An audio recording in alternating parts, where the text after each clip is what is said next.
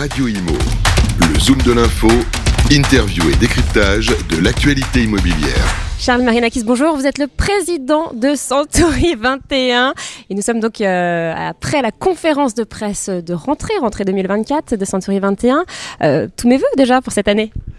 Euh, bonjour euh, Bérénice, Euh, oui effectivement c'est début d'année 2024. Euh, D'abord je vais présenter tous mes voeux aux éditeurs de Radio Imo que je connais bien et qui j'ai plaisir de partager du temps, échanger avec vous, avec Sylvain, une équipe formidable. Donc euh, bah, d'abord tous nos voeux de réussite et puis que ce marché de l'immobilier euh, retrouve un peu des couleurs. Voilà, c'est ça qu'on va souhaiter pour 2024.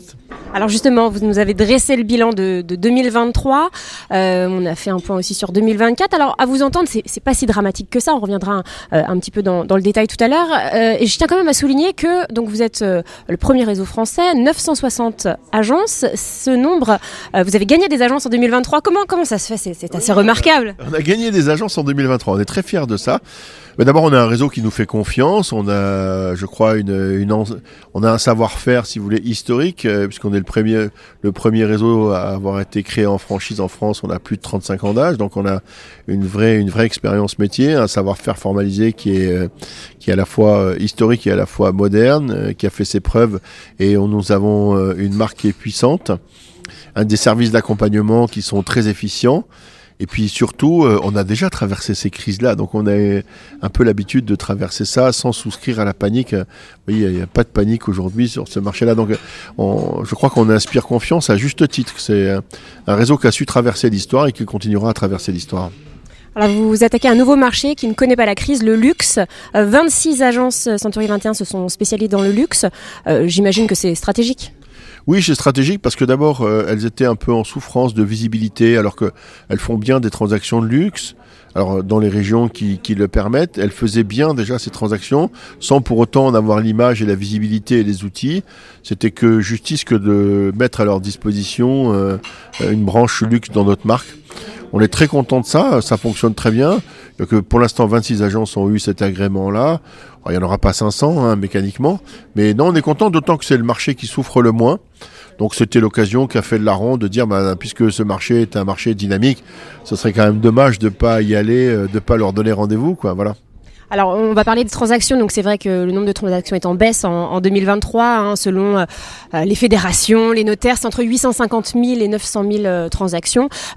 Vous enregistrez chez Century, donc au sein de votre réseau, une baisse de 16 Donc c'est un petit peu moins que la moyenne nationale. Oui, c'est un peu moins que la moyenne. Là aussi, c'est l'histoire. Vous savez, on a un réseau, il y a des agences qui existent depuis 25, 30 ans. Elles ont créé un vrai fonds de commerce, une récurrence de clientèle. Il y en a pratiquement 580 qui font de l'administration de biens, la gestion locative, qui ont une récurrence de clientèle, qui ont aussi un apport de clientèle issu de ces portefeuilles.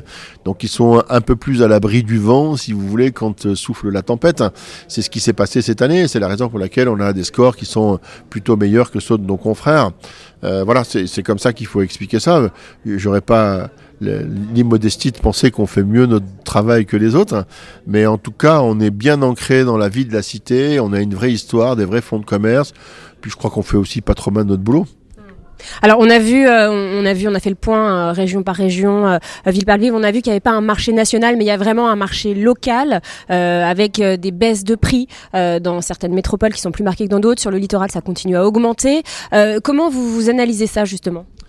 Oui, c'est très intéressant. Alors là, pour le coup, je vais vraiment faire preuve de- d'immodestie totale, parce que j'ai la prétention d'avoir été le premier à indiquer qu'il y avait plus des marchés d'immobilier, mais plus un marché d'immobilier, pardon, mais des marchés d'immobilier.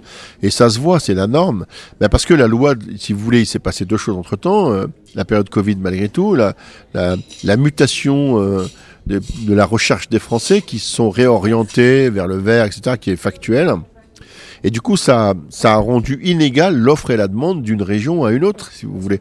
Et il y a des disparités. Quand bien même je voudrais trouver un dénominateur commun entre toutes les régions aujourd'hui, que je ne pourrais pas le faire, parce que vous l'avez vu, on trouve à peu près tout. Des régions où les prix montent et le volume baisse, des régions où le prix et le volume augmentent, des régions où les deux baissent, etc. Donc c'est vraiment devenu une logique de marché, d'attractivité.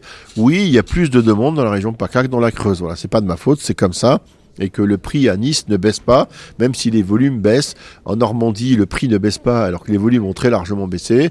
Et puis il y a des régions comme Chartres où le prix baisse, le volume baisse, la demande baisse, parce que cette ville qui était une ville de marché de report euh, pour une partie de la clientèle parisienne l'est un petit peu moins aujourd'hui.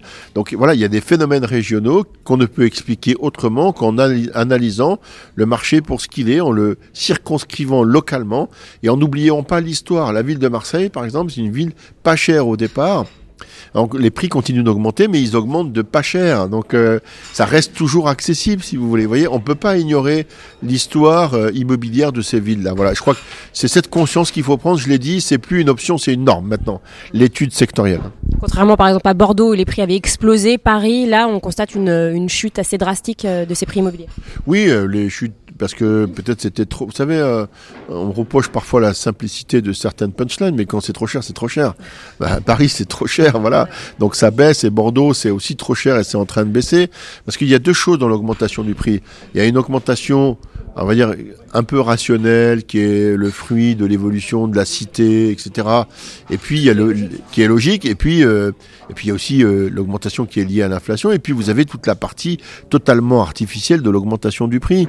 Et typiquement, je pense que la mode, etc., l'attractivité de la région, ben, typiquement Paris, euh, c'était devenu trop, voilà. Donc, il et ces villes-là, Paris, Bordeaux, vous avez pris deux bons exemples. Elles doivent d'abord euh, si vous voulez, euh, une période de désinflation du prix avant de rentrer dans la période d'ajustement. Elles, ont besoin de deux étapes. Un, désinflation, c'est-à-dire vider le prix de sa partie totalement artificielle. C'est ce que ce qu'est en train de faire Bordeaux pour arriver après à un prix qui est un prix de marché sur lequel vont s'opérer des négociations qui répondent à l'offre et la demande. Ça, c'est la logique des choses. Mais ils doivent passer par une période de désinflation. Alors vous avez euh, constaté la même chose que la Banque de France euh, qui constate qu'il y a, qui, dit qu'il n'y a pas eu, il y a pas plus de casse au niveau du crédit en 2023. C'est euh, les, les, acquéreurs en fait qui ne demandent plus, qui n'y vont plus, qui n'osent plus demander ou qui sont dans l'attentisme. c'est ce que vous, vous, nous avez dit aussi ce matin. Donc c'est, vous, vous, constatez la même chose. et pour vous donc le marché est entre les mains des vendeurs. Oui, on dit que c'est un marché d'opportunité pour les acquéreurs. Moi, je ne crois pas que ce soit un marché d'opportunité pour les acquéreurs. Je crois qu'aujourd'hui, c'est les vendeurs qui décident de faire le marché. Et soit ils ajustent leur prix et ça se vend, et s'ils ajustent pas leur prix, ben ça se vend pas. Donc le marché est entre les mains des vendeurs. Vous savez, on a catégorié les trois vendeurs, les contraints, euh, les opportuns et les incertains. Voilà, ben on en est là aujourd'hui. Les contraints, ben, c'est eux qui nous permettent de faire 850 000 transactions. Les opportuns, euh, ceux-là, ils vont disparaître du marché. Et puis il y a les incertains qui vont nous faire basculer, euh, soit vers les 800 000, soit vers 900 000 ventes. Voilà, mais c'est le vendeur qui décide. L'acquéreur, vous l'avez vu, il fait déjà beaucoup d'efforts, il se délocalise, il renonce à la surface, il emprunte à 3,5 ou 4%, il augmente son apport personnel. Donc lui, il fait l'effort, si vous voulez, pour, euh, pour acheter. Euh, voilà, je, crois que maintenant c'est la responsabilité des vendeurs. Pour ceux qui veulent vendre, encore une fois, moi je comprends très bien qu'il y a des gens qui préfèrent rester là où ils sont parce qu'ils ont acheté dans de bonnes conditions et qu'ils n'ont pas envie de vendre. Mais ceux qui veulent vendre, il faut qu'ils fassent un petit bout du chemin. Alors on a vu que les délais de vente se rallongent aussi un peu partout. Euh, à quoi c'est dû s'il n'y a pas eu, s'il y a pas de casse, plus de casse que ça? À quoi c'est dû? C'est qu'il y a moins de, demandes de... Euh, c'est surtout que quand c'est au prix, ça se vend plus. voilà. Il faut attendre, si vous voulez, un délai d'ajustement, le délai de négociation, une décote. Il faut attendre, si vous voulez, soit euh, il y a une raréfaction de l'acheteur dans la zone demandée et donc il y a moins d'acheteurs et donc ça prend plus de temps de trouver le bon acheteur. Soit il y a des acheteurs, mais le bien n'est pas au prix. Il faut laisser le temps, si vous voulez, que le prix s'ajuste pour que la transaction puisse se faire. Oublions jamais, nous, c'est notre lettre motive, une transaction réussie, c'est un prix accepté par le vendeur et acceptable pour l'acquéreur. Voilà. Et il y a beaucoup de régions en France où on n'arrive plus à trouver cette équation parce que soit le vendeur est trop cher, euh, et donc euh, le prix qu'on lui propose, il n'est pas acceptable pour lui, à tort ou à raison. Soit l'acquéreur peut pas se financer, donc le prix est pas acceptable. Voilà. Et donc on arrive à une situation de rupture qui crée cette crispation de marché. Mmh. Alors vous avez rappelé ce matin que l'immobilier c'était pas un produit de, de, spéculation, mais un produit de capitalisation. Ça c'est quelque chose que vous martelez. Euh, Est-ce que pour vous l'immobilier euh, souffre d'une mauvaise image justement ces dernières années? Les, les, vendeurs ou les, les, Français ont peut-être oublié la base de l'immobilier. Alors moi je crois qu'il souffre d'une trop bonne image. Au contraire, je crois que l'immobilier souffre d'une trop bonne image. Parce que toute la nouvelle génération est habituée à acheter 100 et à revendre 150. Ce qu'on dit d'immobilier, c'est un bon placement, c'est rentable et puis c'est spéculatif. Et donc on souffre d'une trop bonne image. Et effectivement, je, je rabâche quelque chose qui est fondamental, c'est que l'immobilier n'est pas un produit de spéculation, c'est un produit de capitalisation. On achète pour s'installer dans le temps. Hein. donc la durée de détention moyenne est de 18 ans. Donc c'est long le cycle de l'immobilier. Et donc c'est pas incongru que quand on vend au bout de 5-7 ans, bah, rien d'écrit, rien ne dit, si vous voulez, qu'on est obligé de faire 30 ou 40% de plus-value ou de marge additionnelle quand on revend au bout de 5-7 ans, parce que c'est pas la logique de cet investissement-là. Hein, c'est un investissement où vous achetez, vous payez votre crédit, puis quand vous l'avez payé, ben, vous avez acquis un actif de valeur. Si entre-temps, il a pris 20 ou 30% de valeur, Alléluia, c'est génial. Et puis, et puis tant mieux pour vous parce que vous, vous le méritez. Vous avez fait des efforts, vous avez fait des sacrifices, vous avez remboursé votre emprunt. Mais c'est pas une action. Si vous voulez faire des bénéfices à court terme, acheter des CPI, de la pierre papier, vous aurez des rendements entre 4 et 5,80 ou euh, acheter des actions du 4,40 qui fonctionnent pour le coup euh, plutôt pas mal. Et là, vous êtes dans un outil de spéculation où vous achetez le lundi, vous revendez le vendredi. Mais l'immobilier, c'est pas un produit de spéculation. Et dernière question, alors selon les prévisions de la Banque Centrale Européenne, de la BCE, de la Banque de France, le prochain mouvement des taux directeurs de la BCE, hein, celle qui donne le rythme, euh, serait à la baisse, si tout va bien, euh, s'il n'y a pas une autre crise géopolitique internationale. Mais en tout cas, euh, voilà, les taux devraient peut-être baisser mi-2024, fin 2024, c'est ce qu'on espère. comment vous voyez l'année 2024 alors, je, je, pense que cette tendance, moi, je pense que l'année 2024, ce sera vraiment le temps de de l'ajustement. C'est ça, ce sera, ça va être l'année de la régulation et de l'ajustement. Et là, on doit actionner tous les leviers. Il y a les, on a quatre leviers à notre disposition. Un, vous avez raison, Bérénice, je pense que les taux vont baisser. Alors attention hein, que personne ne s'affole, ça va pas perdre deux points, mais ça va s'ajuster. La BCE, ce qui me fait dire ça, c'est que vous avez vu qu'ils ont remis la cotation du taux d'usure trimestriellement. Ça veut dire qu'on n'aura pas de hausse et que probablement on s'oriente on, s'oriente vers une baisse. Voilà, donc ça, les taux risquent de baisser. Les Français acquéreurs, vous l'avez vu, ont déjà fait un effort. Moi, je pense qu'ils sont encore capables de faire un petit effort sur la surface pour baisser leur prix d'acquisition et de faire un petit effort sur le rapport personnel. Donc ça, c'est trois leviers fondamentaux qui devraient favoriser, si vous voulez, les transactions.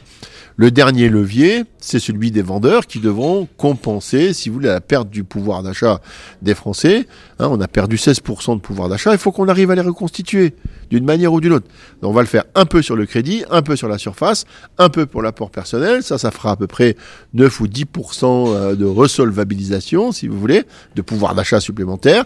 Bah, il faut que les vendeurs fassent un petit bout du chemin. Les acquéreurs ont fait ce chemin-là. Il faut que les vendeurs, ceux qui ont envie de vendre, pas de ceux qui doivent vendre, mais aussi ceux qui ont envie de vendre, bah, il faut qu'ils fassent un petit bout du chemin, entre 7 et 10% euh, du prix de cession. Mais quand on a fait 40-50% de plus-value sur, sur 5-7 ans, bon, je, comprends bien qu'on veuille vendre en tirant la quintessence du prix, mais c'est pas tout à fait dramatique, c'est pas pareil que si vous aviez perdu de l'argent. On n'est pas dans cette configuration-là. Donc vraiment, là, ça va être l'année de l'ajustement, de la régulation. Ce marché s'est toujours régulé depuis la nuit des temps maintenant, il est temps qu'il fasse la preuve de sa capacité de régulation. est-ce qu'on peut dire que ce sera une des missions de l'agent immobilier en 2024, faire de la pédagogie pour faire baisser les prix auprès des vendeurs? Exactement. C'est pour ça que vous me voyez extrêmement serein, parce que, un, le marché a toujours fait la preuve de sa capacité d'auto-réguler. Et moi, j'ai confiance dans mes agences, dans mes équipes, qui vont bien faire ce travail-là. Encore une fois, de ramener, de mettre l'acheteur et le vendeur d'accord sur la chose et sur le prix, et d'arriver à une transaction réussie, et de faire en sorte, encore une fois, d'avoir un prix accepté par le vendeur, acceptable pour l'acquéreur, accepté par le vendeur, c'est aussi reconnaître qu'on a fait de la plus-value et que c'est pas dramatique d'ajuster son prix si on est vendeur. Et l'acquéreur a fait de son côté sa cote-part du chemin. Chacun doit faire un petit bout de chemin en 2024. Pour l'instant, en 2023, il n'y a que les acheteurs qui ont fait ce bout de chemin. Ce serait bien que les vendeurs fassent un petit bout du chemin en 2024. Eh bien, merci beaucoup, Charles Marinakis. Merci, Bérénice. Bonne journée et bonne année. Bonne année.